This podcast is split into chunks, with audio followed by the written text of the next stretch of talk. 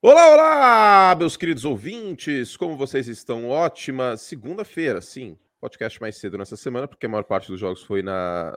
no sábado.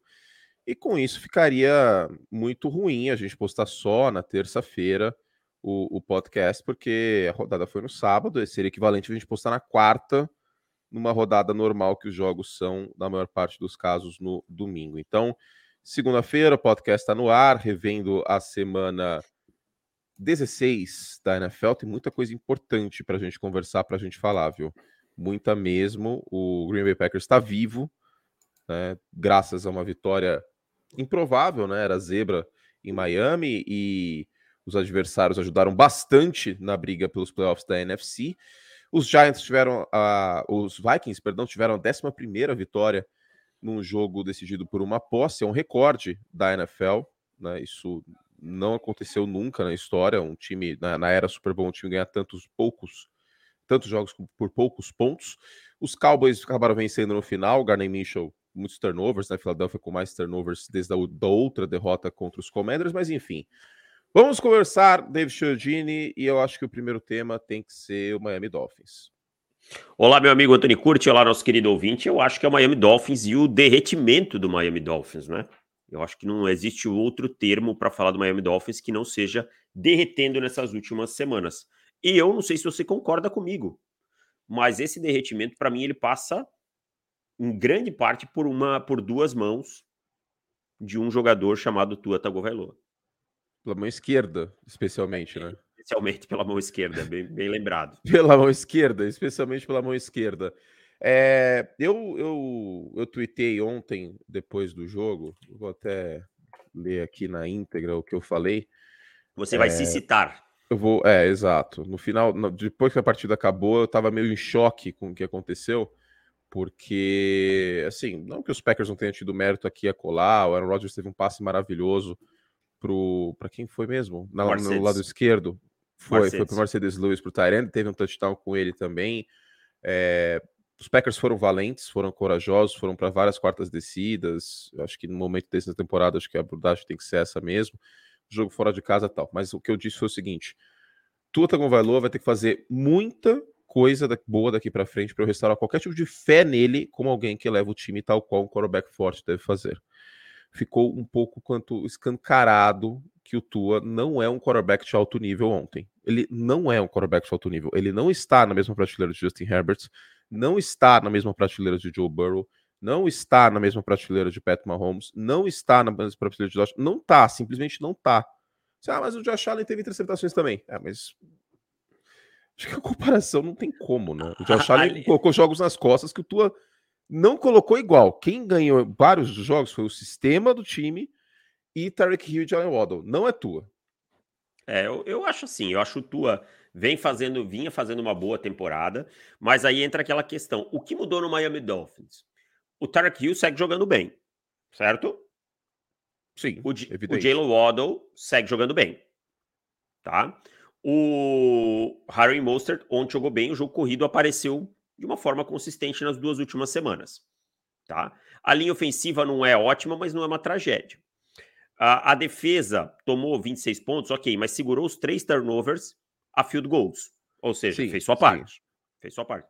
Então, o que mudou nesse time? O sistema sofreu alguns bons ajustes nas últimas duas semanas. Evidente. Mais ou menos, né? Porque no primeiro tempo ontem, o Joe Barry estava fazendo muita, muita questão de mandar blitz adoidado ou deixar o meio do campo livre. Os, os, não, não. O Joe Barry ajudou muito no primeiro tempo ontem. Tá. Não, tudo... Ah, tá. Entendi agora o que você quer dizer. Perdão. Então, o que, o que não está funcionando? Nesse momento, é o Tua Tagovailoa. Tá? É o Tua que não está funcionando. E a minha questão passa muito mais pelo Tua ser bom ou não ser. Para mim, passa muito mais com o Tua se abater nesse momento ou não. Ele teve, ele vem de uma sequência de quatro derrotas. O que se espera é que agora, nessas duas últimas semanas, ele coloque esse time embaixo do braço. Se ele não conseguir colocar isso aqui, vai começar novamente os questionamentos sobre ele ser um quarterback com nível para conduzir uma franquia eu acho que o, o, não é nem só ele elevar o time tão somente, que é uma coisa que eu acredito que os quarterbacks têm que fazer em, em novembro, dezembro, especialmente. mas é não atrapalhar do jeito que ele atrapalhou. As interceptações foram nojentas. Desculpa, mas não tem outra palavra. Foi nojento, foi vergonhoso o que ele fez em, em casa, tá? E não foi contra uma excelente defesa. Não. Absolutamente não. Defesa dos Packers tem seus buracos, tá? Tem seus buracos. E, e se você for pegar essa defesa contra outros times da temporada, o Josh Allen num jogo ruim do Josh Allen, que teve duas interceptações, o Buffalo colocou 27 pontos no placar. É. E, e, assim, até acho que a defesa dos Packers jogou melhor ontem, mas é, é importante frisar: as três interceptações do Tua no último período, no último quarto, tá? As três e nenhuma das três ele estava pressionado. Nenhuma, cara. Não tinha pressão nenhuma Não. nele. Ele lançou as três interceptações sem estar pressionado e errou por muito, assim, tá? Aí, Curti, eu já sei que vai pintar aqui a narrativa o seguinte. É, poxa, mas o Joe Burrow também foi interceptado duas vezes ontem, tá? Gente, a gente precisa aprender, e, e eu tô falando isso porque eu falei há pouco num vídeo sobre as interceptações do Josh Allen. A gente precisa contextualizar as coisas. Das duas interceptações do Burrow, a primeira, por exemplo, ela é claramente na, na, na conta do Tyler Boyd. É diferente dessas três interceptações. Ele desiste da rota, exato. exato. E ele mesmo confirmou em entrevista depois do jogo que ele parou na rota, que ele deveria ter seguido. Tá? A segunda, eu ainda tenho dúvidas na falha de comunicação entre o Burrow e o Chase. Mas, ok, vamos deixar na e foi, E foi numa blitz tal, ele teve que lançar a bola pressionado. É, e, e, o, e o cornerback estava em off coverage, então eu não sei se o Chase não deveria ter parado naquela rota. É uma rota de option. Mas tudo bem, vamos deixar na conta do Burrow. Não, é essa diferente. aí tudo bem. Vamos colocar a segunda na conta dele, ok. É, ok, né? É diferente do Tua lançar três interceptações sem estar tá pressionado, por, errando por muito. Aí eu falei do Josh Allen. O Josh Allen, que eu falei que lançou duas interceptações, uma numa cobertura dupla que não tinha porque ele lança a bola, e a outra que ele errou o, o, o running back que estava no meio da rota, acho que era o James Cook, por muito, que ele lançou a bola por cima.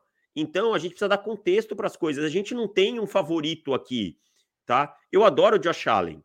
Eu, eu adoro o Joe Burrow. Eu quero que Tua jogue bem. É um personagem ótimo para o Miami Dolphins, para a liga. Mas a gente não, precisa Nerdola também. coisas. Nerdola também, a gente só só pegar a capivara do nosso chat no WhatsApp que a gente ama o cara, Exato. velho. Exato. A gente Entendeu? tem que parar, as pessoas têm que parar com essa coisa de toda vez que alguém critica o quarterback do time delas ou, ou o seu time, achar que, que o analista, o, o comentarista não gosta do time, não tem nada a ver. Sabe? Eu, eu, o único time que eu não gosto eu, na NFL é o Denver Broncos. Eu não gosto Ponto. de algumas coisas na NFL, sim. Por exemplo, o ataque dos Patriots. Eu odeio o ataque dos Patriots, com todas as forças da minha alma. Eu odeio os Patriots? Óbvio que não, eu tenho mais o que fazer. Enfim, quem quiser achar isso é porque sente isso por algum time. E aí acho que as outras pessoas têm que sentir é. também. As pessoas eu... só veem nos outros que tem dentro delas. Boa, então, bem, boa, boa colocação, cara. Então, é, cara, se, se, se, você acusa alguém de, de, de odiar algum time e tal, eu não posso fazer nada, entendeu? Eu durmo todos os dias com a cabeça muito tranquila. E, e também, mano, se a gente odiar algum time, vai mudar Não vai mudar nada, tá ligado? Também, né? Desculpa, nada. mas eu não derrubo o treinador. Não tem como. Eu, eu posso fazer quantidade de podcasts que eu quiser, de texto que eu quiser, que a gente não vai influenciar absolutamente em nada. Então, se alguém acha que a gente odeia algum time, cara, é só seguir a vida e, tipo, não nos ouvir mais ou, ou não assistir mais. Paciência, entendeu? Se a pessoa eu... tem essa concepção sobre nós, acho que é melhor para ela. Assim, não tá fazendo bem para essa não, pessoa. Não, não tá fazendo bem. E, eu e a única isso. frase que eu citei foi assim: o Buffalo Bills não me empolgou nesse momento. Não me empolga no sentido de o Buffalo Bills eu esperava, a gente esperava um time completamente dominante pelo começo da temporada. O Buffalo Bills foi até o final do jogo ontem. É, o placar contra o Chicago Bears ele é enganoso, 35 a 13. Faltavam 4 minutos, esse jogo estava 21 a 13. Tava uma posse. E, e, só, e só contextualizando o que eu acabei de falar, você, pô, o Curso tá falando que não é para ouvir, quanto desdenhando. Não, não é isso.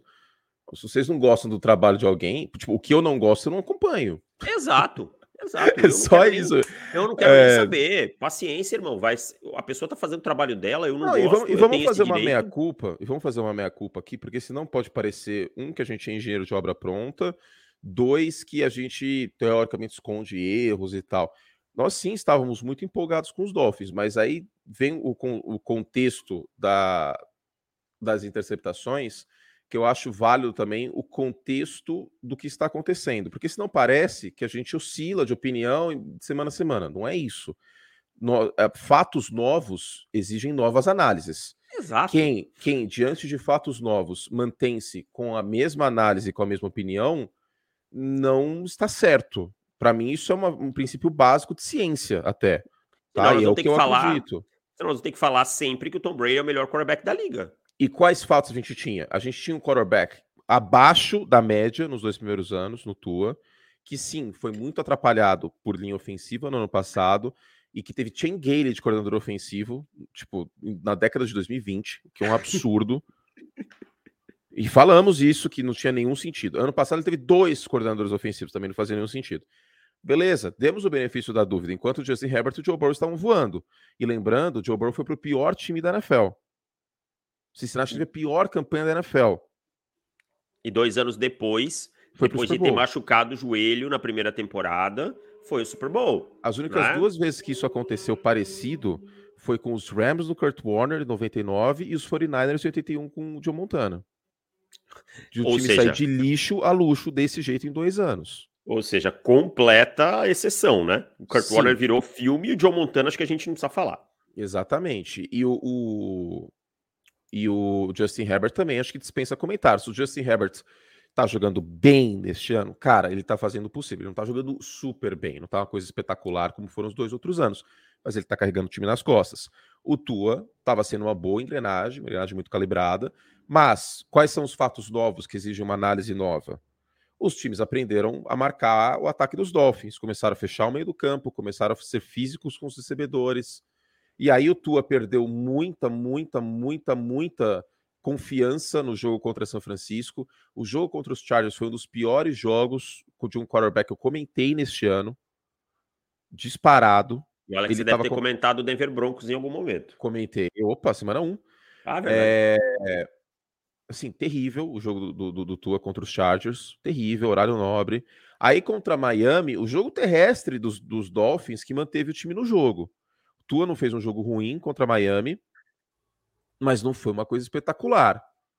Não foi algo assim, meu Deus, parece os Dolphins de mais cedo na temporada. Não foi. Ai, que solusco, horrível. Meu Deus, do nada. Meu Deus. E aí, é, meu Deus. Contra Buffalo, vou até pegar os números dele aqui, porque talvez os números até mintam. Não, 17 de 30, dois touchdowns, não foi nada espetacular o jogo dele. Tudo bem que o tempo estava ruim e tal, mas foi o jogo terrestre dos Dolphins com o Mostert que, que até com um pouco com o Ahmed, que, que colocaram o time brigando até o final. E agora, contra o, o, o, Green Bay Packers, é um jogo que teve volume, muito por conta das big plays, certo? certo. O, o Waddle teve 84 jardas naquela recepção que o, o Joe Barry estava lunático. 7 mil delas depois da recepção, exato, que fica claro. Exato. O Tarek Hill teve 52 uma recepção. Então, só aí você tem 130 jardas. Então, teve 310 no jogo. Agora, porque tudo isso pode dar a entender que a gente está tá, tá tirando tudo de contexto, está pegando um jogo ruim do de três, três interceptações e está macetando ele. Qual é o contexto? Ele teve dois anos ruins, melhorou muito neste ano. E eu vou fazer um paralelo. Não é porque o Tua, eu odeio Havaí, eu tenho trauma com pizza havaiana, que tem a, tá, tá abacaxi na pizza, eu odeio todos os havaianos. Não é isso, até se fosse assim, eu, enfim, eu, eu odiaria o Troy Polamalo, etc, por tabela. Até questão... porque eu lembro que você foi um grande surfista também, depois eu conto. Foi um grande surfista. Tem a camiseta do Troy Polamalu, aliás. O contexto é, se fosse exatamente a mesma coisa, exatamente a mesma coisa acontecendo com o Jalen Hurts, as críticas seriam exatamente as mesmas. Exato. E assim, para quem acha que a gente tá pegando pesado com o Tua, nas últimas quatro semanas o Tua é o pior quarterback titular em QBR, né? QBR é aquele 0 a 100. Depois de ser o melhor. É, o único rating que importa. Tá? O do 153 vocês excluem ah, das suas esse, vidas. Esse, esse, negócio é gincana, esse 158.3 é. aí. Isso é. aí, mano. Porque aí o cara 70, 80, 110, pô, pelo amor de Deus, faz uma escala de 0 a 100. Isso, que é o normal. Tá? Né? O Tua tem 29 nas últimas quatro semanas. Não, é o tá pior quarterback ruim, titular da NFL. Tá? Ele está muito ruim. Agora, Curti, eu queria também olhar o, o, outro lado da moeda, sim, né? Sim, sim. É, já, é... já, já exaurimos esse assunto. Vamos falar um pouco dos Packers, que eu acho que, que é Isso. válido. É. A gente tem que também dar os méritos aos Packers, o Aaron Rodgers. A, a, questão com o Aaron Rodgers é que a régua é bem alta, né? Isso, isso a gente precisa ser bem claro. Porque ele falou uma vez, e ele tem muita razão. um ano ruim meu é o ano da vida é. de alguns quarterbacks. Ele tem razão nisso ele daí. Tem razão, ele tem razão. O Aaron Rodgers é chato? É. O Aaron Rodgers deve ser meio purgante? Deve. Mas que o Aaron Rodgers é bom pra cacete, é verdade. Né? São poucos quarterbacks que fazem esse passe que você citou do Mercedes Lewis. São poucos, cara. São pouquíssimos caras que conseguem fazer aquele passe. E o Rodgers, nesse momento da temporada, se tornou um quarterback que tem feito o suficiente para os Packers vencer. Sim. Agora, é... eu vi o Aaron Rodgers ontem sendo muito mais. Talvez, eu não sei se líder, né? Porque você não vê ele falando com os companheiros de time e tal, mas muito mais incomodado por erros e, e, e, e pela partida do que eu costumo vê-lo. Concordo, concordo. Sempre. Ele gritou bastante em várias jogadas, ele estava no jogo. E aí, aqu aquela velha frase de Marcelinho Carioca sobre o professor Luxemburgo quando ele tá focado e motivado, é um dos melhores técnicos. O problema é quando o professor quer jogar baralho. É, nunca provaram nada contra mim também. Entendeu? É. Quando, quando o professor quer jogar o pokezinho dele e não tá motivado, aí a coisa não anda. Aaron Rodgers é assim também. Quando tá motivado, tá o pipi pro Shell, como diria o professor, aliás, tá pro Shell, é, aí, aí a coisa anda um pouco mais. Quer dizer que tá lindo e maravilhoso? Não, não. Teve a interceptação, teve um outro passo que foi quase interceptado. O Aaron Rodgers não está jogando no melhor nível da carreira dele. Aliás, não, acho não, que não, tanto quanto longe disso. É. Aliás, vem de dois anos de MVP, seria praticamente impossível manter o nível, né? Agora, os Packers têm 27% de chance de playoff. E aí o jogo da última semana contra Detroit começa a ficar com uma carinha de de mata Teste para cardíaco, amigo. É. Vai precisar ganhar dos Vikings final de semana, hein? Se perder para os Vikings, vai para 2% a chance de playoff, tá, é. gente? Então, o, o que, que o Galvão diria da vida dos Packers até agora, daqui para frente? é, amigo. Todo jogo é uma decisão. Todo jogo é uma decisão. Agora não pode mais perder. Agora tem que run the table. Cara, e, e, e, assim, se os Packers forem os playoffs, é uma história legal, hein? Porque a gente vê o crescimento do Christian Watson, a gente vê isso que você falou do, do Rodgers, era Acho totalmente improvável. o, o Watson, eu não vi se a lesão é. é séria ou não. Não vi também. E, mas assim, eu confesso que em determinados momentos eu matei esse Green Bay Packers, cara. Ah, eu, eu também, mas, mas assim, não, não, não tava indicando nada que, que poderia é. estar vivo. Tava com tipo meio por cento de chance de playoff. A gente só não fez o obituário porque a gente só faz quando o time tá matematicamente eliminado. Agora, se os Packers perdem para os Vikings, estão. É, a situação dos Packers é que não tem nenhuma graminha vai para 2%, né? vai para 2%. É. E assim, os Commanders eliminados, os, os Browns eliminados contra os Commanders, eu sou mais Washington nesse jogo, hein? Também é, acho, eu já postei tantas vezes nos Commanders só por Deus, né? É. Mas o pior para Seattle já passou também, né? Vale lembrar isso que era, que era São Francisco e Kansas City. Seattle ainda tá na briga. Se vencer os Jets e os Rams. Eu, eu, eu tô, nesse momento, eu tô muito descrente com o Seattle, tá? Vou te confessar que eu tô muito Não, sim, sem dúvida, sem dúvida. O ataque não consegue mover as correntes, a ausência do Lockett é imensa para a queda de desempenho do Gene Smith, que sim teve queda de desempenho, né? Pau que bate Chico tem que bater em Francisco, a gente está criticando tua, mas eu acho que o, o sistema de Seattle era muito pobre taticamente.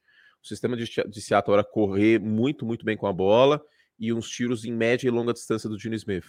A é, partir a, do momento que os. Diga. Desculpa, desculpa, eu achei que você tinha. Pode, pode concluir. Não, a partir dos momentos que os times começaram a marcar melhor individualmente e que o Tyler Lockett saiu e o DK Metcalf não está 100%, isso afetou muito esse sistema. É, o sistema dos Seahawks é o sistema dos Giants com capacidade de big plays. Exato, perfeito. Exatamente é isso. isso. E o que foi que fez a diferença no duelo entre os dois times, aliás, né? Exatamente. Aí você tem um DK Metcalf e você tem um Tyler Lockett, que nem você bem citou. Aí você consegue fazer essas big plays. Coisa que os Giants não conseguiram, não conseguem por conta. E aqui eu vou ser, ser obrigado a falar é, uma coisa que às vezes eu, eu, eu é inesperado para mim. E não conseguem não por conta do seu quarterback, não conseguem por conta dos seus recebedores. O Daniel Jones, por exemplo, Sim. contra os Vikings, teve um bom jogo, um bom uhum. para ótimo, tá? E, e, foi muito mais responsável pelo time ficar vivo que o Saquon Barkley ou qualquer outro jogador. Assim como contra os Commanders, ele não teve um jogo estatisticamente formidável, mas ele fez um jogo bem ok, bem Alex Smith, assim, ok. Tipo, nada para falar ruim do Daniel Jones naquela partida, considerando o elenco que ele tem. Sobre os Packers, se os Packers vencerem os Vikings e os Lions, eles estão nos playoffs, certo? É, acho que sim, acho que não tem aí, não tem. Hum, não, não estão. Não, aí, aí não, tá. não. 90, eles ficam com 90%, né? Hum, hum, hum, Se os Giants vencem Colts e Eagles, se os Lions vencem Detroit, é, Chicago, não, é diferente até. É. Os Lions dane-se. Mas se os Commanders, se os Giants vencem os dois jogos, os Commanders vencem os dois jogos, os Seahawks vencem os dois jogos, não importa o que aconteça no Wisconsin, os Packers não passam. Pelo critério de desempate, fica todo mundo 9 e 8. Ah. Então, os, os, Packers ainda tem que torcer contra ou Commanders ou Seahawks. É, até porque os Giants têm o critério de desempate, né? Ah, verdade. E verdade. os Commanders também. Lembrando isso, que Giants e Commanders venceram Seattle nessa temporada. E então, e eles têm a, a, o empate, né? Esse empate ajuda muito esses dois times. Agora, se Seattle perde um dos dois jogos, aliás, não, desculpa, o é isso? Quem que tá passando aqui? Já... É, é isso. Ó, seguinte, não importa Seattle também. Os Packers agora têm que torcer contra os Commanders. Porque são duas vagas, não são três, né? Os Cowboys já estão dentro. Ah, os Cowboys já estão dentro, é verdade. É, então tem Giants e Commanders. Se os é. Giants vencerem os dois últimos jogos e os Commanders também, os, Packers podem fazer o que quiser contra Minnesota e Detroit, que Green Bay não entra. Na verdade, a situação dos Giants em relação aos Packers é muito confortável, porque se eles ganharem de Indianápolis na próxima semana, eles ficam 9 961. É, 961. Eles Os Packers só podem perder... chegar 98. Exato, porque eles têm esse 1, esse meio de vantagem, né? Que é esse é. empate. Então, e é a mesma situação dos Commanders, só que os Commanders, para chegar nesse 971, precisam vencer as duas. E aí Exato. eles pegam o Dallas. É, aí pode ser problemático. Não sei, cara. Dallas pode ser que esteja travado na seed. Isso, aí, aí é mais confortável. 5, porque é se, Filadélfia, se Filadélfia vencer semana que vem New Orleans, Filadélfia tem a folga. E aí Dallas fica travado na seed 5. Não importa o que aconteça, Dallas fica travado na seed 5, porque Dallas tem 11 vitórias e os Jets só podem chegar a 10. Então, pode ser que Dallas venha daquele jeito, né? Na, na última é. semana. A situação dos Packers ainda é desconfortável, vamos dizer assim. Tá muito mais fácil do que era antes, mas é importante dar esse contexto. Hoje, pelo 538, os Green, os Green Bays, ó, os Packers têm 27% de, de chance de playoff, os Giants 89, os Lions 24 e os Commanders 29. É, e lembrando, não dá para descartar os Lions ainda, né? É jogo jogo mata-mata é, na, na, na, última semana contra os Packers. Os Lions precisam secar os Seahawks, né? Os Lions precisam secar os Seahawks, senão eles também... Porque os Seahawks venceram o, ah. os Lions, né? Tem é. isso. Agora, vamos ver, Mike White precisa jogar contra os Seahawks, senão mesmo nessa fase ruim, daria para acreditar em vitórias de Seattle contra Jets e contra Rams, hein? É. Seattle aí perdeu de 24 a 10 do, dos Chiefs, né? Mas é outro placar mentiroso, né? Porque esse jogo tava 24 a 3 até o finalzinho também, né? É, mas e poderia ser mais pontos de, também de Seattle, porque eles deixaram de ir para alguns field goals para ir para a quarta descida. É, é se, mas é que se colocaram em situações de ir para a quarta descida, né? Ah, sim, não tinha sim. muito o que fazer. E a defesa do, dos Chiefs aí, que, meu Deus, temos que demitir o Steve Spagnuolo apareceu ontem. Hein? Começou, hein? Semana 16. É, tá então, é uma defesa que aquece ao longo do, do ano. É o Cincinnati Bengals da, da defesa. É. Agora, você falou do Cincinnati Bengals, curtiu. Te confesso que ontem me gerou uma certa preocupação. Ah, não, Bengals, nem, hein? não, não tô preocupado, assim como eu não ficava preocupado com o Philadelphia Eagles quando aconteceu alguns segundos tempos mais pé no freio. É... Mas ontem deixou a. Ontem não, desculpa, é sábado, ah, não, né? Expôs o Popô, sim, concordo. Expôs o Popô. Mas estava 22 a 0, né, cara? E é um time, sabe por que eu não me preocupo? Porque é um time que não tá acostumado com esse cenário. Desculpa. De tipo, colocar 22 a 0 no primeiro tempo. E aí, no segundo tempo, acontece o que da vida? Tipo, é eles o... ficaram meio. É tipo um aluno que sempre pega a recuperação, aí ele, ele passa direto no terceiro bimestre. Não sabe fazer ficou... nas férias. Ele não sabe o que fazer, assim, o que, que, que tá acontecendo, entendeu? Tipo, o que, que tá acontecendo? Porque, ó, contra Cleveland tava 13 a 3 O jogo tava vivo ainda, por exemplo. É, contra Tampa, não preciso nem dizer. Contra Kansas City, Tava 14 a 10 para Cincinnati. Contra, deixa eu ver aqui, contra a Carolina tava um amasso? Não, tava não. Sim, hein? Não, eu tava sim. Uma, é, teve esse jogo contra os Panthers, estava 35 a 0. E os Panthers deram um calorzinho até no segundo tempo, hein? fizeram 21 pontos no, no, no, segundo tempo, dois touchdowns do Baker. Então, sei lá, cara, eu acho que eles estavam se sentindo parecido com esse jogo do, dos Panthers, e aí vieram os turnovers. O grande problema foram os turnovers, né? A primeira interceptação eu não acho que foi culpa do Burrow, culpa do Boyd, o próprio disse isso. A segunda, sim, vejo como um passe um pouco mais explicente. E e assim, Depois teve o fumble, né, do, do Jamar Chase no final, que deu a última posse é, pro... pra New England. Pra New England. Exato. E foi fumble do Mac Jones, tá? Foi erro de foi, arbitragem ali. Pô, foi muito fumble, cara. A bola escapa fumble. sem o movimento para frente, aí depois ele faz o movimento para frente, mas ele não tá em posse da bola mais. E, e os Patriots têm ainda chance de playoff, tá? Porque todo mundo perdeu.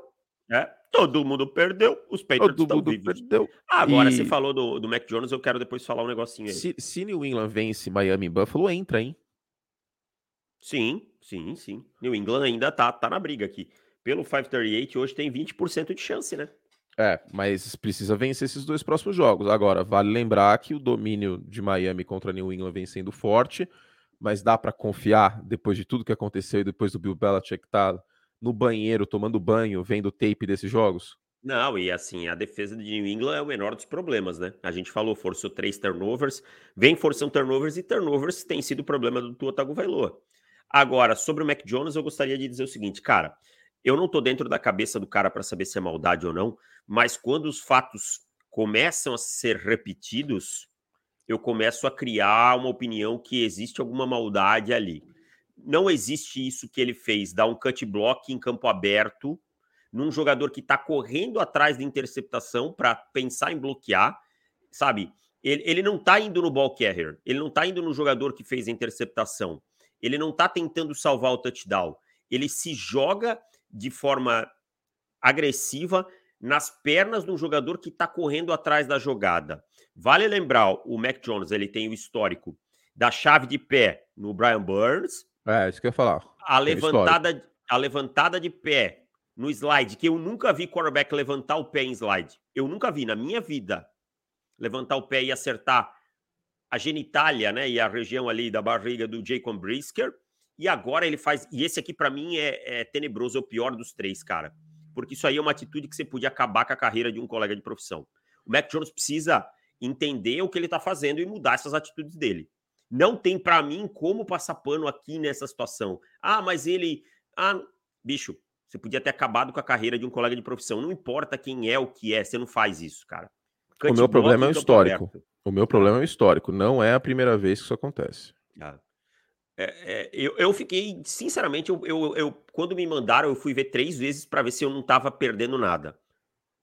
E não tem, não, não existe uma justificativa plausível para mim para aquilo ali, sabe? é, é, é coisa para criar uma briga, de verdade. Sabe? Do, dos jogadores dos Bengals virem do. Não, e assim, eu não vou falar que justifica, muito pelo contrário. Mas se fosse um jogo divisional contra os Jets, contra os Dolphins, contra os Bills, eu acho que seria.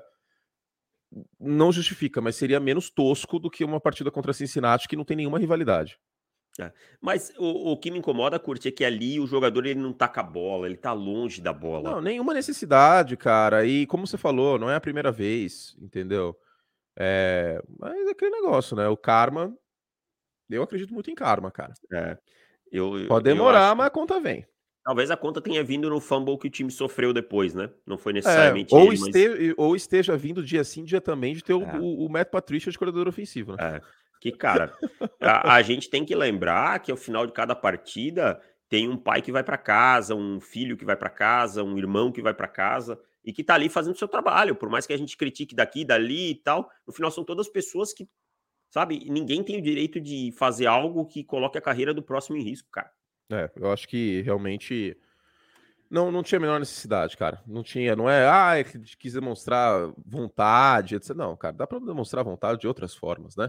Não, não assim. Não Agora mostrou, não mostrou essa vontade para taclear o Chandler Jones, né?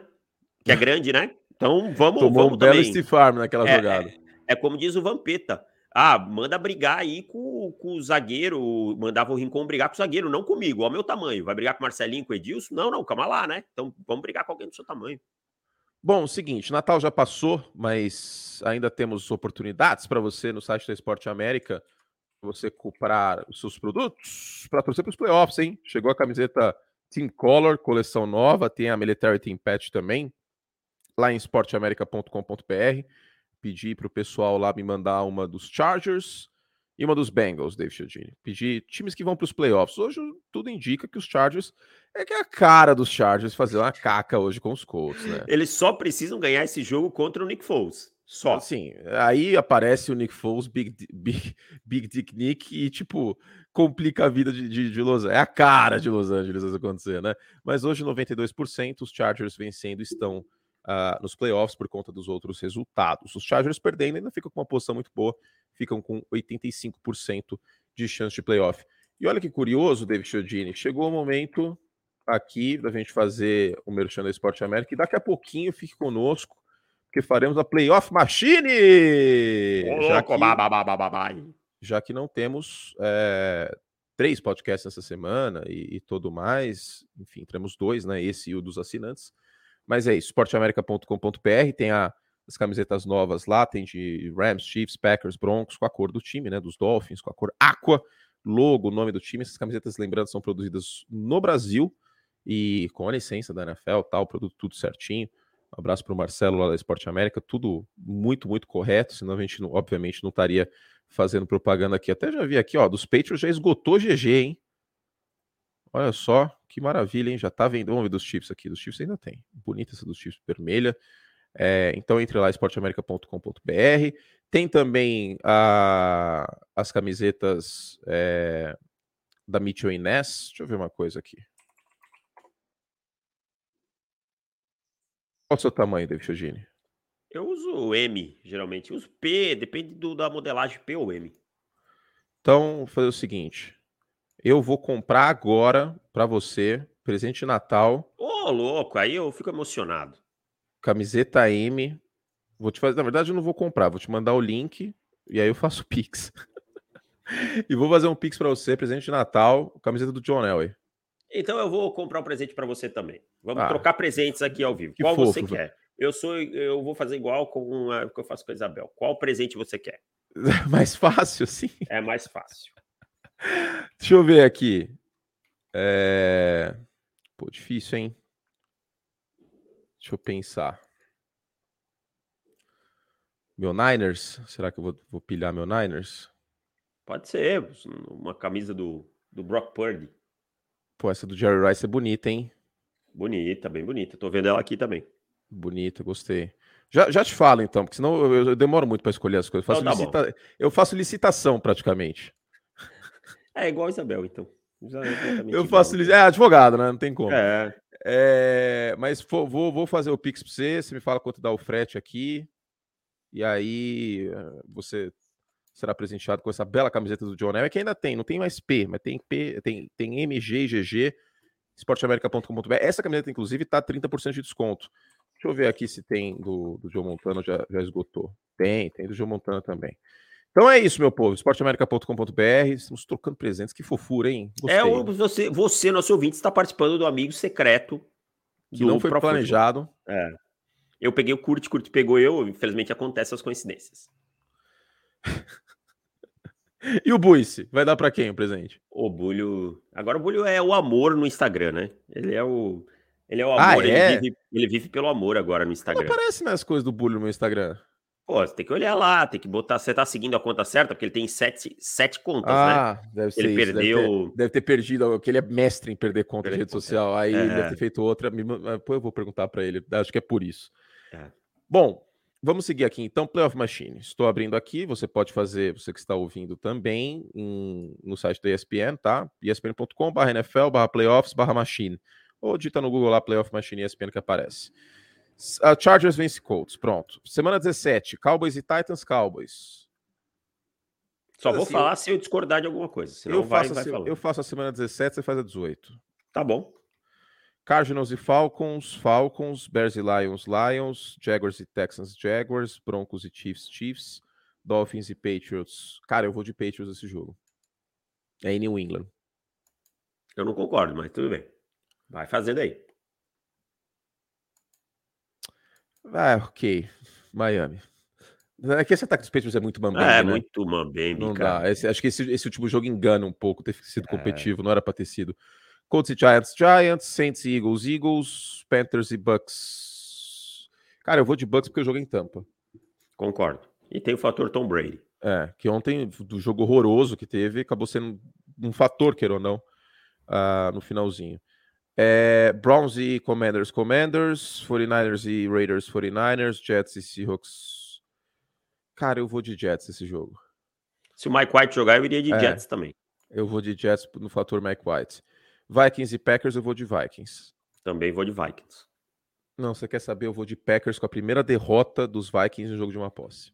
Então, beleza, vamos lá. Também é bem Ram- plausível nesse momento. Rams- o jogo é em Green Bay, né? É em Green Bay. Rams e Chargers, Chargers. Ravens e Steelers, Ravens. Bills e Bengals, eu vou de Bengals. Jogo é em Cincinnati. Ok, acho plausível também. Semana 18. Bucks Vamos e lá. Falcons, Bucks. Bucks, Patriots e Bills, Bills. Bills, Vikings e Bears, Vikings. Ravens Vikings e... Os Vikings ainda tem chance de seed 2 ali, né? É, Ainda beleza. tem, ainda tem. Ravens e Bengals, Bengals. Lions e Packers, eu vou de Lions. Lions também. Texans e Colts. Colts, mas tanto faz, tanto fez. Titans e Jaguars, Jaguars. Jets e Dolphins, Dolphins. Panthers e Saints, Saints. Ah, Giants e. Vai de Panthers? Ok. Ah. Então vou colocar aqui Panthers. É, esse jogo é, é, tanto faz também aqui para classificação. Ah, Giants tá, e Eagles, Eagles. Browns e Steelers, Browns. Cowboys e Commanders. Acho que os, os- Cowboys vão estar travados, né? Então eu vou de Commanders, que pode ser que eles poupem a É. galera. É, E vou de Giants também, em vez de Eagles, porque a mesma coisa pode acontecer com Philadelphia. Chargers e Broncos. Chargers. Chiefs e Raiders, Chiefs. Cardinals e São Francisco, São Francisco. Los Angeles e Seattle, Seattle. Tá. Então, passou aqui Kansas City e Filadélfia com a folga, 14-3. Teríamos Miami e Cincinnati, que foi o jogo que o Tua machucou, inclusive. Baltimore e Buffalo. E Chargers e Jaguars. Esse Chargers e Jaguars já aconteceu, mas o, Joe o Justin Herbert estava machucado na costela e teve uma péssima partida e não tinha condição de jogo. Do outro lado, teríamos Commanders e, e São Francisco. que acabou de acontecer. E acabou antes que alguém acontecer. diga que a gente não falou desse jogo, foi exatamente tudo que a gente esperava. O Brock Purdy foi competente, o George Kittle jogou bem, a defesa amassou. Ponto. Eu quero falar do Brock Purdy daqui a pouquinho. Tá bom. Pode falar bem dele, que eu acho que é válido. Não, eu também Gi- acho válido. Giants e Vikings acabou de acontecer, foi sofrido pra cacete. Pô, e Dallas e Tampa. Bay foi o jogo da semana 1, que é um jogo completamente diferente agora, né? Houve mais lesões ali no ofensivo de Tampa, o time tá em caco. E aí, meu amigo Davis, se passar Miami, por exemplo, teremos Miami e Kansas City na primeira rodada dos play na segunda rodada dos playoffs, com o Tark Hill voltando ao Arrowhead, por exemplo, hein? É, mas Miami vai ter que ir a Cincinnati aí nesse cenário e ganhar, É, né? é. Então não é uma situação das mais confortáveis. Mas senão a gente pode ter Kansas City e Los Angeles Chargers, ou Kansas City e Jacksonville Jaguars também. né? É, gente poderia ter um Bengals e, e Bills na, na segunda rodada dos playoffs, que vai ter, Porra. inclusive, semana que vem. É, cara, muita coisa interessante aqui. E, e a gente teria nesse cenário a NFC East mandando os quatro times aos playoffs a primeira vez que isso acontece, né? Exato, já aconteceu de uma divisão mandar quatro times para os playoffs, mas é quando algumas divisões da NFL tinham cinco times. A última vez É. foi em 98, que um quarto colocado de divisão foi para os playoffs, foram os Patriots, naquele ano do Pete Carroll, aliás. Mas eram três divisões e a, NFC, a AFC East tinha cinco times, inclusive, né? Os quatro de hoje mais os Colts. Então, seria a primeira vez que todos os times de uma divisão vão para os playoffs é, com a NFC East, e é um cenário possível. né? Mas os Commanders não podem vacilar, porque senão pode entrar Detroit ou entrar Green Bay. E assim, torcedores Commanders, me desculpa, mas eu não sei se é bom esse time para pós-temporada. Porque dá um gás nessa Coca 3 litros aí chamada Ron Rivera. Aí e já tá tendo a controvérsia de QB, né? O Tyler Heineken foi pro banco de novo, jogou o Carson Wentz. Quais são os jogos dos Commanders? Deixa eu só voltar. É Browns e. Cowboys. Browns e Cowboys. Isso. É, se os Cowboys, eles têm que torcer para os Cowboys estarem travados nessa seed 5, né? Ah, mas devem estar, é só Philadelphia ganhar de New é. Orleans. É verdade. Aí não tem muito o que fazer aqui. É, é só É. Philadelphia ganhar de New Orleans que acabou. Tipo, E- a folga é deles. Esse confronto com os Browns aqui, os Browns, eu acho que o Kevin Stefanski está se colocando numa situação meio perigosa lá, nada acontecendo depois que o Deshaun Watson voltou e tal. Também não é um confronto assim tão simples para os Commanders. Não, não é, não é. Não, não dá pra. Não dá para cravar a vitória dos Commanders contra os, os Browns, não. Agora, o, o problema, né, torcedor de, de Green Bay já começa a ficar empolgado quando a gente fala isso. O problema é Detroit. Esse último jogo, vamos imaginar aqui que, que os Commanders percam para os Browns semana que vem. Aí, quem ganhar de Packers e Lions nesse cenário, considerando que ah, Seattle perca para os Jets, passa esse time em questão. Agora eu vou te fazer uma pergunta. Se os Packers passarem nesse cenário como seed 7, no dentro do nosso cenário, aonde eles vão? Para onde eles vão?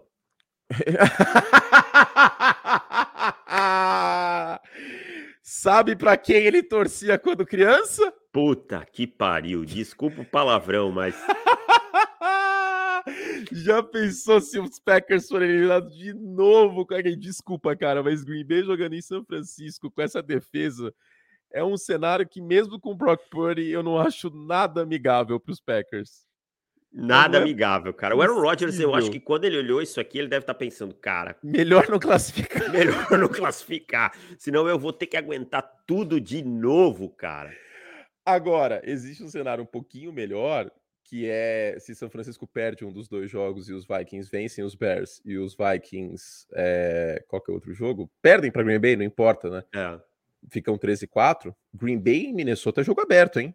jogo aberto, porque aí é rivalidade divisional. O Aaron Rodgers tem um bom histórico contra os Vikings É. e tudo mais. O problema é que aí Green Bay passando pega Filadélfia.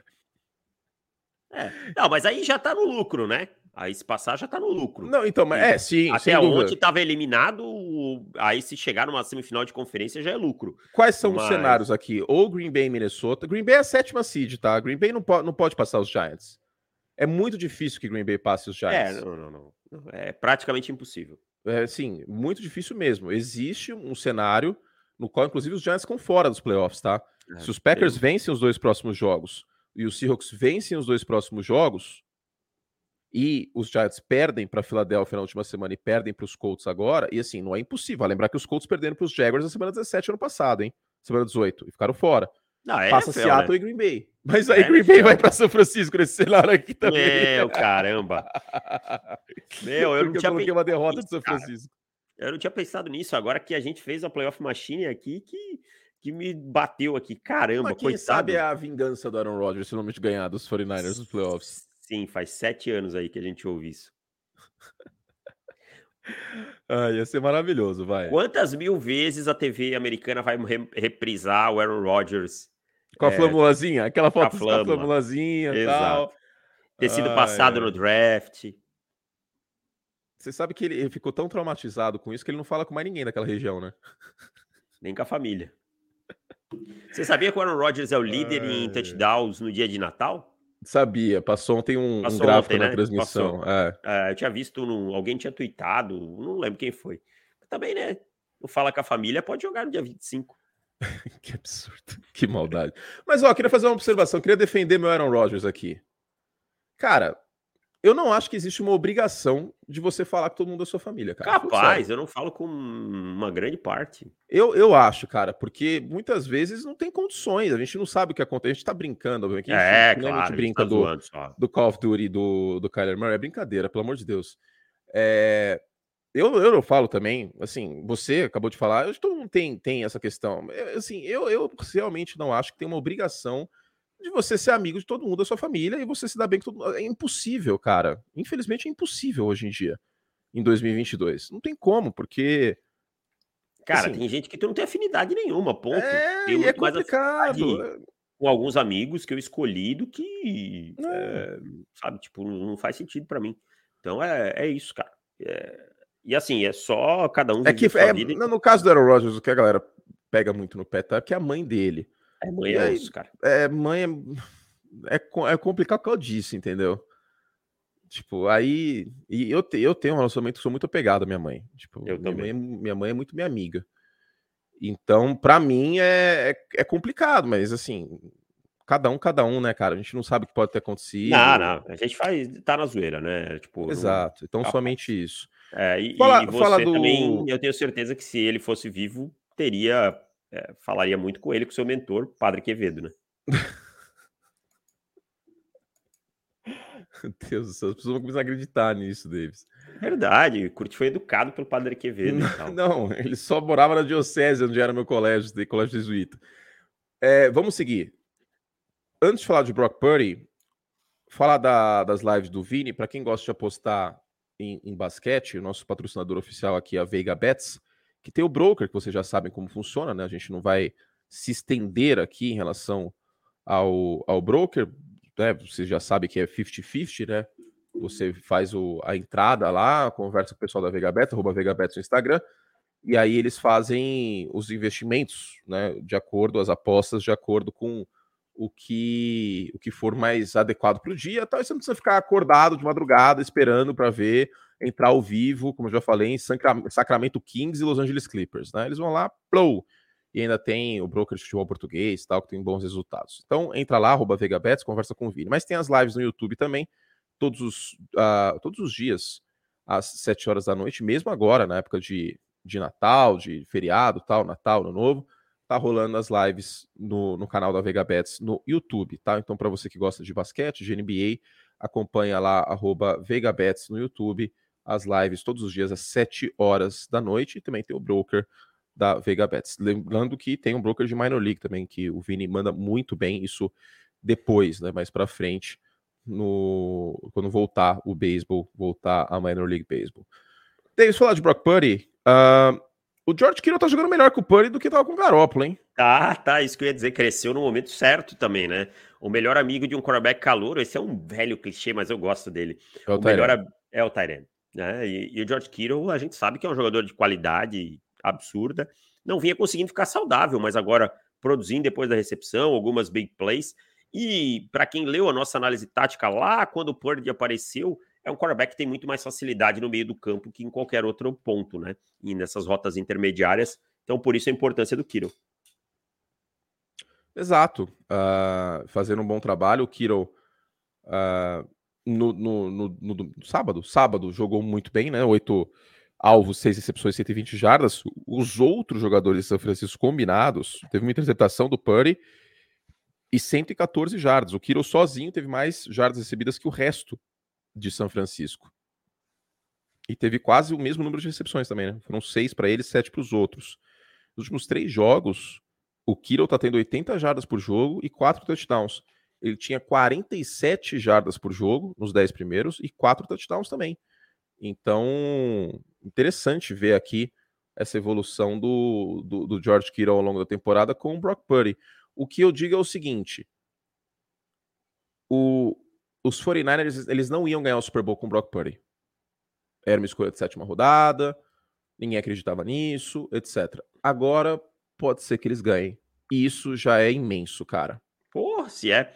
É o que eu falo, cara. Qualquer coisa que você ganhe com um quarterback de sétima rodada calouro é um baita lucro. Você já ganhou a divisão, já é um baita lucro. Agora, Vamos dizer que o Brock Purdy enfrente o Aaron Rodgers, mesmo como a gente falou, né? Se perder, você não pode colocar na conta do Purdy, cara. Você não tinha expectativa nenhuma. Eu digo o 49 sabe? Então, vai ser um. Vai ter um playoffs, vai talvez sinta aí o peso em algum momento, se o time não conseguir sempre ajudar, né? Mas até agora vem fazendo um trabalho muito acima da expectativa. Agora, a verdade é que para São Francisco ter uma chance de Super Bowl, tudo que o Brock Purdy precisa fazer é 24 pontos. Sim, porque com essa defesa, 24 pontos, geralmente você ganha o jogo. Só isso. Inclusive, São Francisco não toma mais de 24 pontos desde o jogo contra o Kansas City Chiefs na semana 7. Caramba. Ou melhor. O jogo que o Eddie Reed e o Mahomes deitaram Nossa, e rolaram. Né? Deitaram né? e rolaram em cima do Nick Rice. Não, não toma mais de 20 pontos desde a semana 7. Tomou 20 para os Commanders. Aliás, os Commanders fazem 20 pontos toda semana, né? Eu acho. Deixa eu ver aqui. É mais um Rivera cara. que mais um Rivera que fazer 20 pontos não existe, né? Cara, os Commanders estão fazendo exatamente 20 pontos a três jogos. É. Mas três jogos que assim, exatamente. Ah, não, contra os Giants perderam, fazendo 12, desculpa.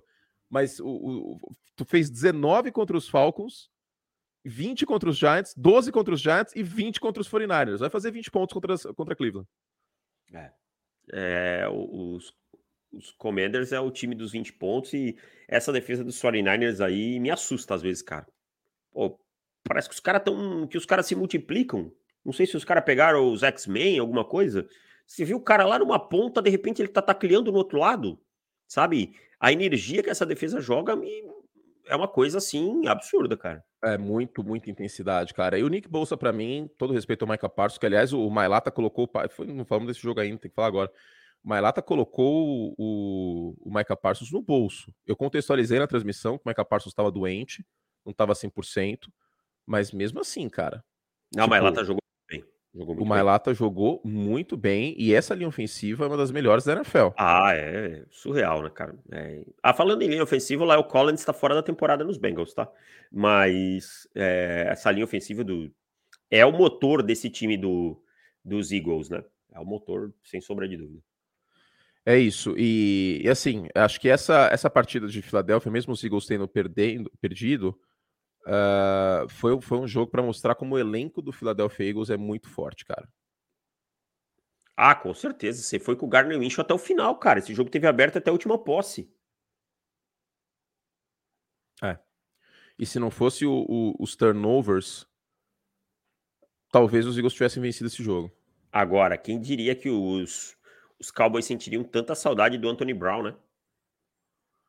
Porque a secundária dos Cowboys tá, tá problemática no, no corpo de cornerbacks, cara. Depois do Anthony Brown e ah. Jordan Lewis fora, tá problemática, cara. Cara, e o meio do campo, assim. Não, duas coisas que me, me, chocaram no jogo. Eu até brinquei entre os dois, cara. O, o Dan Quinn tem que sair preso do, do, do estádio. Ele continuou mandando blitz como se não houvesse amanhã, cara. Ele não parava de mandar blitz em cima do, do Gardner Minshew e o Gardner Minshew queimando blitz atrás de blitz. E ele não parava de mandar blitz. Por quê? É, quando você tem uma linha que consegue pressionar bem.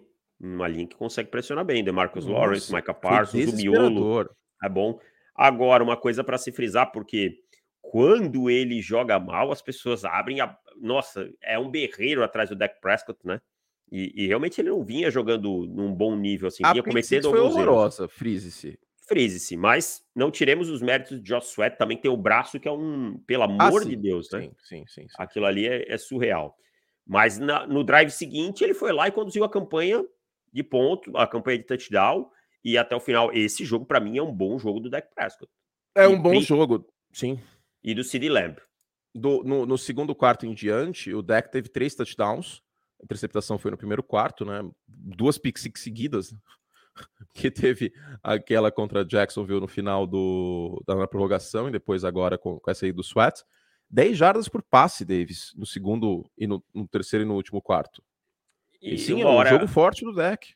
Uma hora eu tava lá, eu tava assistindo o jogo, tava na ceia na minha tia e tava assistindo o jogo, tava te ouvindo, inclusive. Eu, eu me belisquei para ver se eu tava em 2022 mesmo. Teve uma conversão de terceira para 30 com passe pro T.I. Hilton. Exato, cara. Quando aconteceu, eu olhei assim, eu falei, cara, é verdade, ele tá nos calmos. Eu nem lembrava. Deu, deu, tipo meio segundo de delay, assim, tipo, o que que tá acontecendo? É ele mesmo? Aí que eu lembrei que no meio do nada, assim, nessa temporada, o Tio Hilton foi contratado pelos Cowboys. Mas sim, apareceu naquela recepção e ninguém esperava. Essa é a verdade, ninguém esperava que ele fosse aparecer naquela jogada. Agora, Curti, até falei nas cinco lições e eu Five acho lessons. que precisa. o, o nosso querido Sid Lamb merece um pouquinho mais de amor da NFL, né? 1.200 jardas essa temporada, top 10, sendo que jogou grande parte dela com o Cooper Rush. Então, se não tivesse jogado com o Cooper Rush, possivelmente estaria aí batendo sua casa de 1.400, 1.500 assumiu o protagonismo com a saída do Amari Cooper. Sim, exatamente. Eu acho que é um jogador que precisa ser um pouco mais falado, o Sid Lamp, sem dúvida. Sem dúvida nenhuma, é, é, é um wide receiver de primeira prateleira. Pode não estar no mesmo nível do Justin Jefferson, por exemplo, mas é um wide receiver de primeira prateleira. Qual é a sua, a sua briga aqui de MVP neste momento? Como que tá? Não existe para mim. Pat Mahomes? É Patrick Mahomes e ponto. Cara, para mim também. Ah, não tem. Não tem. Para mim, os outros, todos candidatos. É, o Burrow teve uma primeira metade não interessante. Tá? E tem, a gente tem que contar o ano inteiro. O Tua caiu. Né? O Hurts, ok, mas agora essas, esses jogos aqui vão pesar fora. É, esse jogo fora. É, e também teve alguns momentinhos assim que não foi tão brilhante esse jogo contra os Bears, né? E, e o Mahomes faz coisas mais plásticas. O Josh Allen, excelente. Torcedor dos Bills, calma, torcedor dos Bills. Excelente. Mas os turnovers, para mim, estão custando um pouquinho aqui também. Então eu fico com o Mahomes. Assim, Jefferson acho que merece um, um, lugar nessa briga. É, que eu já nem conto outras posições, porque eu já sei que não vai ganhar. É, não, sim, mas uma menção mais do que honrosa. E talvez o Nick Bolsa também, cara. É. E a gente sabe que eles não vão ganhar, que vai ser o Mahomes, vai ser um quarterback. Minha ordem neste momento seria Mahomes, Hurts, Justin Jefferson.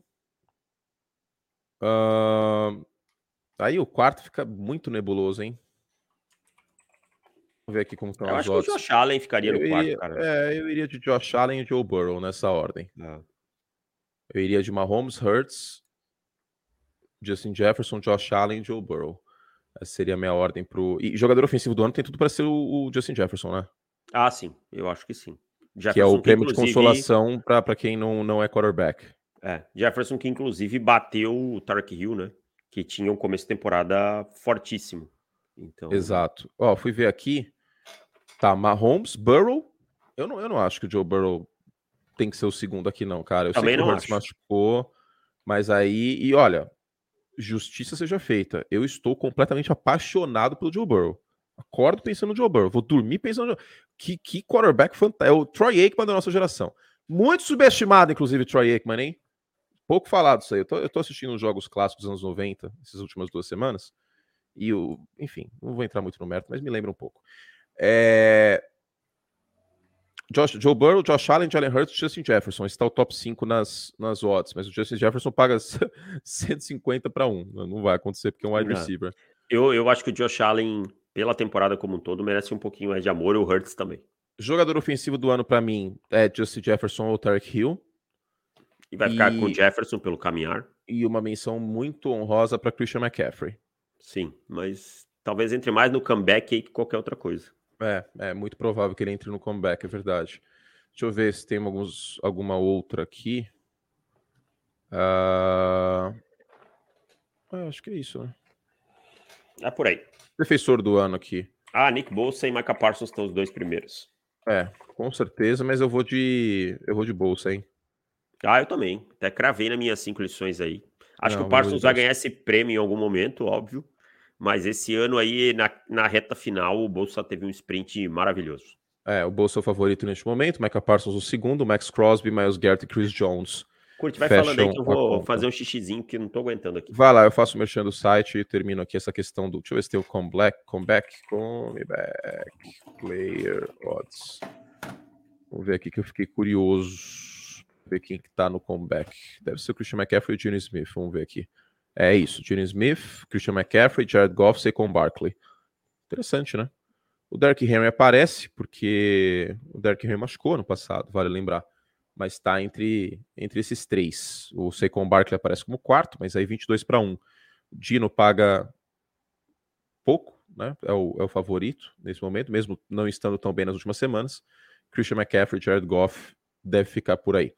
Bom, enquanto o Davis faz o pips dele, é, falar do merchan aqui do nosso querido site Pro Futebol, lembrando que tem mais um podcast nessa semana para os assinantes. É a prévia da semana 17, olha só, tá acabando, hein? Prévia da semana 17, você, para ter acesso, basta assinar o Pro Futebol. Como assina o Pro Futebol? profutbol.com.br barra assinar. Eu sei que vocês é, ouvem o podcast aberto, estão ouvindo agora, pode ser que seja a primeira vez que vocês ouvem esse podcast aberto. Se for a primeira vez, Fico muito contente com isso, espero que vocês tenham gostado. Para mais, para quem ouve sempre no início da semana, fala, Pô, como seria bom se tivesse mais programas para ouvir?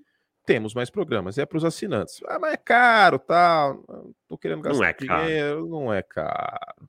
Não é caro. Quatro vezes R$19,90 no plano anual. Pô, R$19,90 você não compra um jornal de domingo mais. É só você comprar um jornal de domingo quatro vezes no ano, que dá a mesma coisa que você vai pagar para ter o Pro Football o ano inteiro em todos os dispositivos e não só textos, né, como o jornal teria, mas também os podcasts. Então compensa, compensa demais. Plano anual quatro vezes de R$19,90 e no plano anual você ganha quatro meses grátis, basicamente, em relação ao plano mensal. Tem um plano mensal também por R$9,90 que vocês podem aí, quem quiser ter um compromisso mais dia a dia, né? Não quer noivar conosco.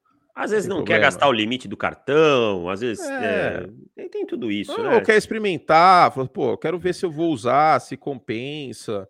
Aí você pode pegar o, o plano mensal, né? R$ 9,90 por mês, e aí vai vendo o que, que, que, que você acha, se tá bom, se tá ruim, se compensa ficar, se não compensa mas eu tenho certeza que você vai achar que compensa ficar e vai acabar pegando até o plano anual, certo, Davis? Certíssimo, e vem uma super cobertura para os playoffs, né? Já, já, já estamos montando o guia de, de playoffs. Todos os jogos de pós-temporada vão ter prévia, obviamente, a maior parte deles para os assinantes. E recaps também vai ser uma cobertura muito, muito fera para os playoffs aí, além dos podcasts e tudo mais. Essa pós-temporada vai ser. Eu, eu tô com uma ansiedade muito grande, positivamente falando, né? Porque ansiedade é uma palavra tão negativa hoje em dia mas nesse, nesse aspecto positiva, porque tem tudo para ser uma pós-temporada simplesmente fantástica, cara. A gente vai ter aí nos playoffs, muito provavelmente, o creme de la creme, David Chiodini, da AFC. A gente Maravilhoso, tudo, cara. A gente tem tudo para ter um panorama neste momento para ter Pat Mahomes, Joe Burrow, Josh Allen, Trevor Lawrence, Justin Herbert, Lamar Jackson e bom, e o Tua, né? Que não, não tá aquela coisa maravilhosa. ah, mas o Tua traz junto com ele Tarek Hill, Jalen é, Waddle, exato, né? Exato, cara, Nerdolinha. Eu tô, então... eu tô então muito lambendo feridas aqui, cara. Eu tô é. muito decepcionado. Assim, não é que eu odeio o Tua, pelo contrário, eu tô muito decepcionado, cara. De coração, eu tô muito decepcionado. Eu esperava uma coisa muito melhor nessa reta final de temporada e os Dolphins estão derretendo de uma maneira triste, triste, porque o Tua apanhou muito, até literalmente, né, com aquela linha ofensiva ruim do ano passado. E, e, é um quarterback que era muito gostoso de ver jogar no college football com o Nick Saban em Alabama, mas ele está se mostrando um quarterback um tanto quanto limitado em alguns momentos. E, cara, não dá para perder esse jogo do jeito que perdeu. Miami tinha a oportunidade de fazer aí 27 pontos, aí teve as interceptações. É, enfim, não vou voltar muito no mérito. Faltou algum, algum jogo que a gente não conversou? Os Jaguars não, jogaram na quinta-feira, é, né? O Zach Wilson já era, esqueçam que ele existe, já tem texto no site, inclusive, para os assinantes. Eu acho que é... só frisar que você falou, é, o, os Lions se complicaram perdendo para os Panthers, os Panthers estão vivos, eu acho que é só isso que a gente precisa dizer aqui. Os Panthers basicamente Sim. decidem seu futuro contra os Buccaneers, né? Os Lions se complicaram com essa derrota e citar que o Greg Joseph meteu um field goal de 61 jardas para ganhar o jogo, né? Que isso aí é espetacular. Exato. Uh, Bears e, e, Bills não tem muito o que falar. Esse time de, Detroit, de, de, Chicago não tem defesa. Assim, você pegar o plantel dos Bears é sacanagem. Sério mesmo. Tirando a secundária, eu vou até pegar aqui para é falar o 31 primeiro impressão, né? Cara, é muito, mas muito. Que, quem que é pior? Atlanta só? Eu acho que é Atlanta o 30 Deve ser Atlanta. Cara. Não, eu acho que não é Atlanta, não, cara. Deixa eu. Eu, eu abro aqui, vai falando. Pega aí, aí vou, pega enquanto eu falo os aqui. nomes aqui. Os nomes são horrorosos. É, Travis Gibson, Justin Jones, Armon Watts, Alquerri Mohamed, Nicholas Morrow, Joe Thomas, Matt Adams. E, esse é o front do Chicago Bears. É, assim, é, é muito ruim, cara. É muito ruim. A gente sabe que isso não significa nada, mas não tem uma escolha de primeira rodada nesse front tem uma escolha de primeira rodada. São vários jogadores que chegaram agora, inclusive. Aí a secundária tem mais talento. É né? os Falcons, sim. 20%. São os Falcons, né? Imaginei ah. que fosse. Tem o Jaquan Brisker, tem o Kyle Gordon. É... O Johnson machucou, mas é um bom jogador. Então, é, é uma secundária mais estável. Mas os Bears precisam de muita ajuda nesse front, porque é um front muito pouco talentoso. Assim, muito mesmo. E a linha ofensiva tem lesões, né? O Corey Whitehair não, não tá saudável, o Tevin Jenkins também não corpo dos recebedores também tá com lesões. Esse time dos Bears está muito sofrido, muito, muito sofrido. E hoje é a segunda escolha do draft, pode ser a primeira, né? Dependendo do que acontecer com o Houston. Vamos acompanhar aí o, os próximos jogos. Sobre os Rams e os Broncos. Cara, os Alguns... Broncos é. Eles não deveriam deixar o Nathaniel Hackett voltar a Denver. E aí agora eu passo a concordar com você que bota o Russell Wilson no banco, deixa ele lá sentado.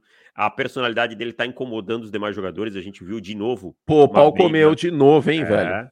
E, e, o McManus, que é capitão, tá no lado, não faz nada, não adianta ser só capitão para usar uma tarja, tá? E o, e o Nathaniel Hackett sempre tem uma confusão, ele tá longe, né? É curioso. Ele nunca vem para perto para resolver, não. ele nunca faz nada. Então, assim, os Broncos é um ano para limar.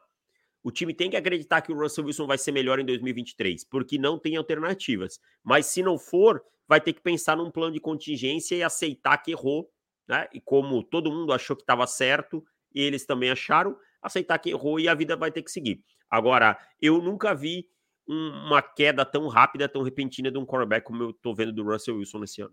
Quarterback eu não vi, mas você deve se lembrar de um jogador que assinou um contrataço com muito dinheiro garantido, mais de 40 milhões garantido, que era uma máquina e, tipo, simplesmente é, tá sumiu, falando. sumiu, assim.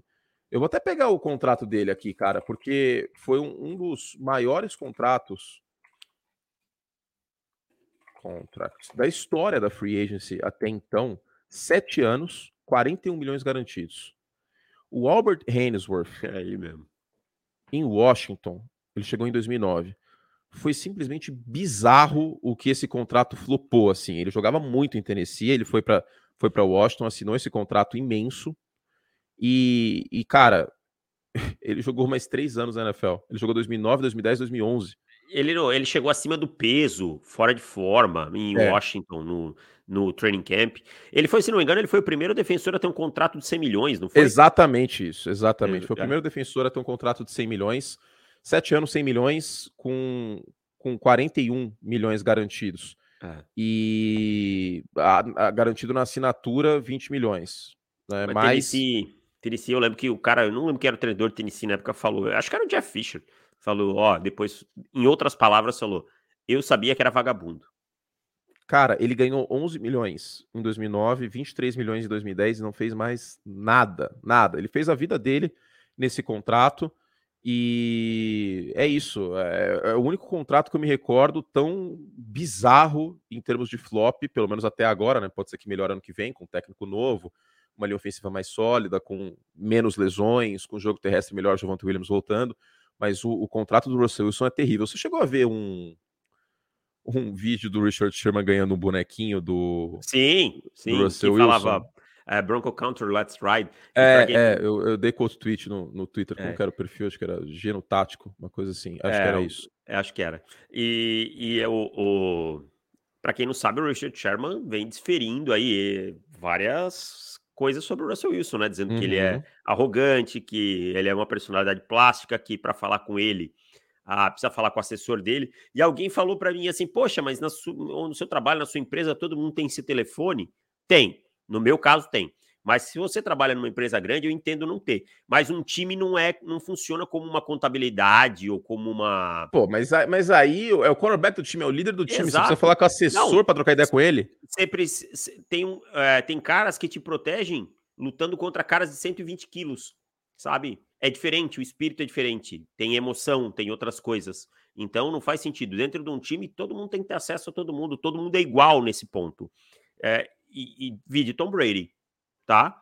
É, se, existem inúmeras coisas que a gente pode falar do Tom Brady. Nunca que ele foi uma pessoa que os, os teammates falaram que não, era difícil lidar com ele. Ou pelo tipo. contrário, tipo. ele, che ele chega e cumprimenta os caras como se ele fosse um Zé Manés, qualquer, tipo, oi, tudo bem? Meu nome é Tom. Tipo, Dentro Tem vários time... casos de calouros contando isso, que o Tom Brady chegou é. no seu, oi, tudo bem, meu nome é Tom. Tipo, mano, eu sei quem é você, tá ligado?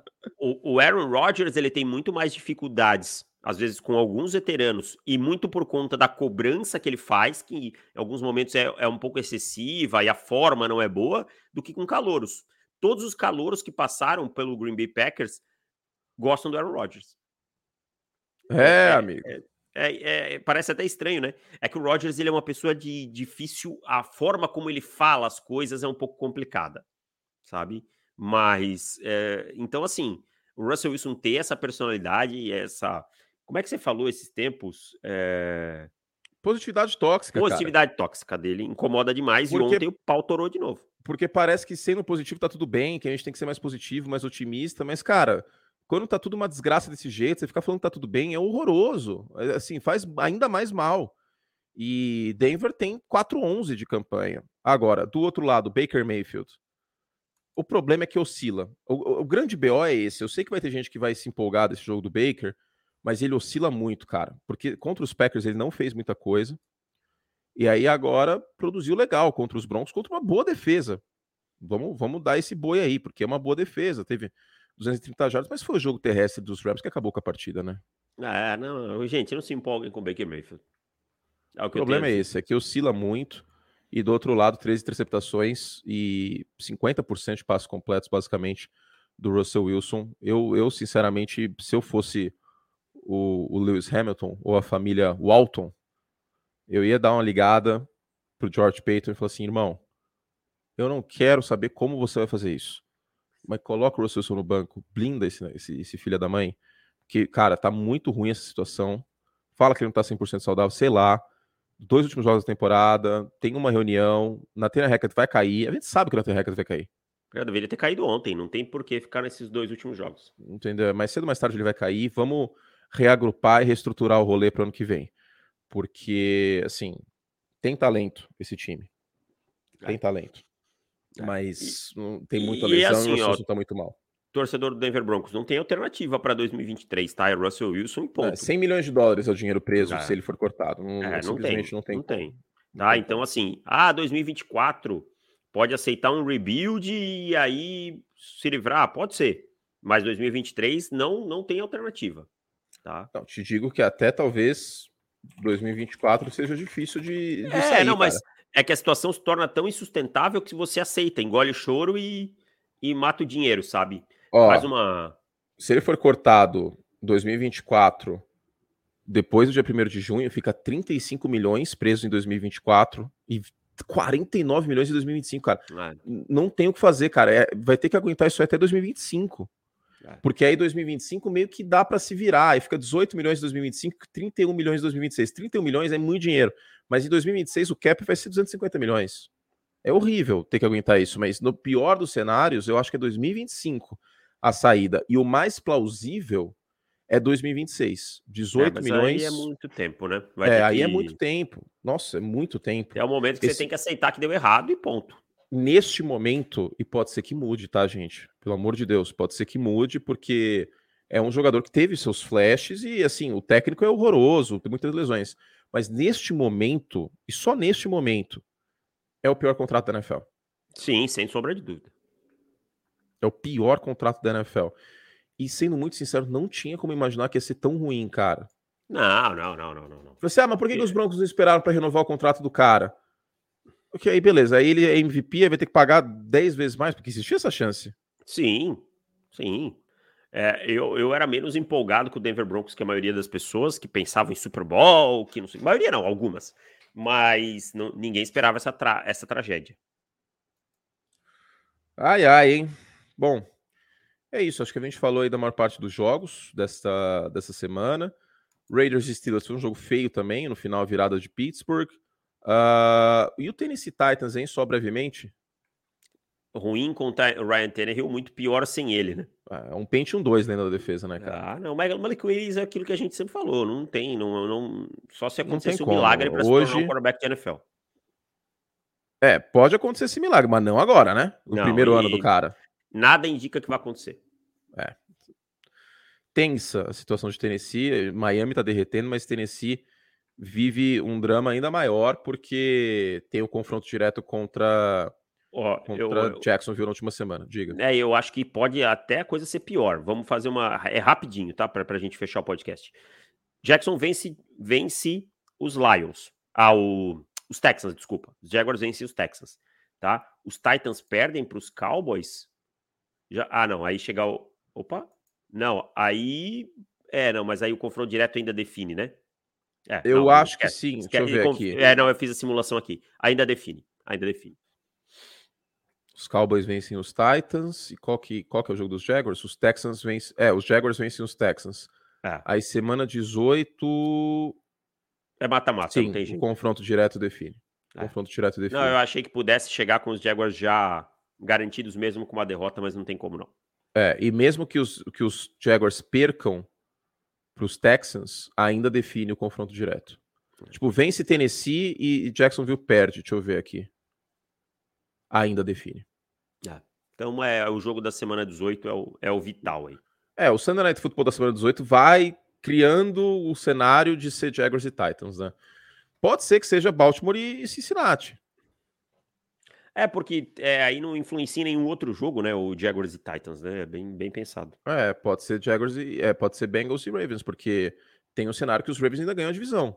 Se os Bengals perderem para os Bills e os Ravens vencerem os Steelers, plenamente plausível esse cenário, é... ou os, os, Ravens perdem e os, os Bills ganham, os Ravens perdem para os Steelers e os Bills ganham dos Bengals, semana 18, vale a divisão. Eu acho que é muito mais atrativo esse Bengals e. Poder, a NFL pode colocar no sábado. No sábado, dizer isso, é. Que vai ter dois jogos no sábado. Vai ter dois jogos no sábado na semana 18, e aí o Sunday Night Football ser Bengals e Ravens, que é muito mais jogo, né? Ah, com certeza, né? Até que você vai ter Malik Willis né, nos Titans, então não é tão atrativo para um jogo de domingo à noite. É, o Ryan Tannehill tá fora já, né? É, tá out for season, né? Não tem muito. Tá fora da temporada, então é muito mais interessante esse, essa perspectiva. Agora, se os Bengals ganham do, dos Bills e os Ravens perdem para os Steelers, aí não importa o que aconteça, o jogo não vale nada mais. Cincinnati já tem a divisão mesmo com vitória de Baltimore, né? Baltimore precisaria vencer também na semana 17, no caso de vitória de Cincinnati contra, contra Buffalo, para esse jogo da, da última semana valer a divisão. É isso, meu querido David Chiodini. É isso. Fizemos todo, todo o estrago que podíamos. É isso, fizemos o que podíamos. A gente volta na nesta semana com mais um podcast. A gente não respondeu perguntas de assinantes aqui porque ficou muito longo esse podcast, mas a gente vai responder na, no podcast de assinantes, né? Aproveitando isso. Então, você que, que gosta do nosso site, você que ama o ProFootball, apoie o nosso trabalho, assine nosso site, profutbol.com.br barra assinar. Valeu, Esporte América, Veiga Bets, pela, pelos patrocínios e tudo mais. E a gente volta então na quinta, provavelmente, ou na quarta, com a prévia da semana 17, exclusivos assinantes, para assinar para o futebol.com.br barra assinar. Você pode mandar também sugestão de pauta, você que é assinante, a opinião para o mural dos assinantes e as perguntas em texto, caso você queira, para o oráculo, que vai ter essa semana, né, Davis? Sim, para amanhã tá no ar já. Ok, beijo carinhoso, até a próxima, gente.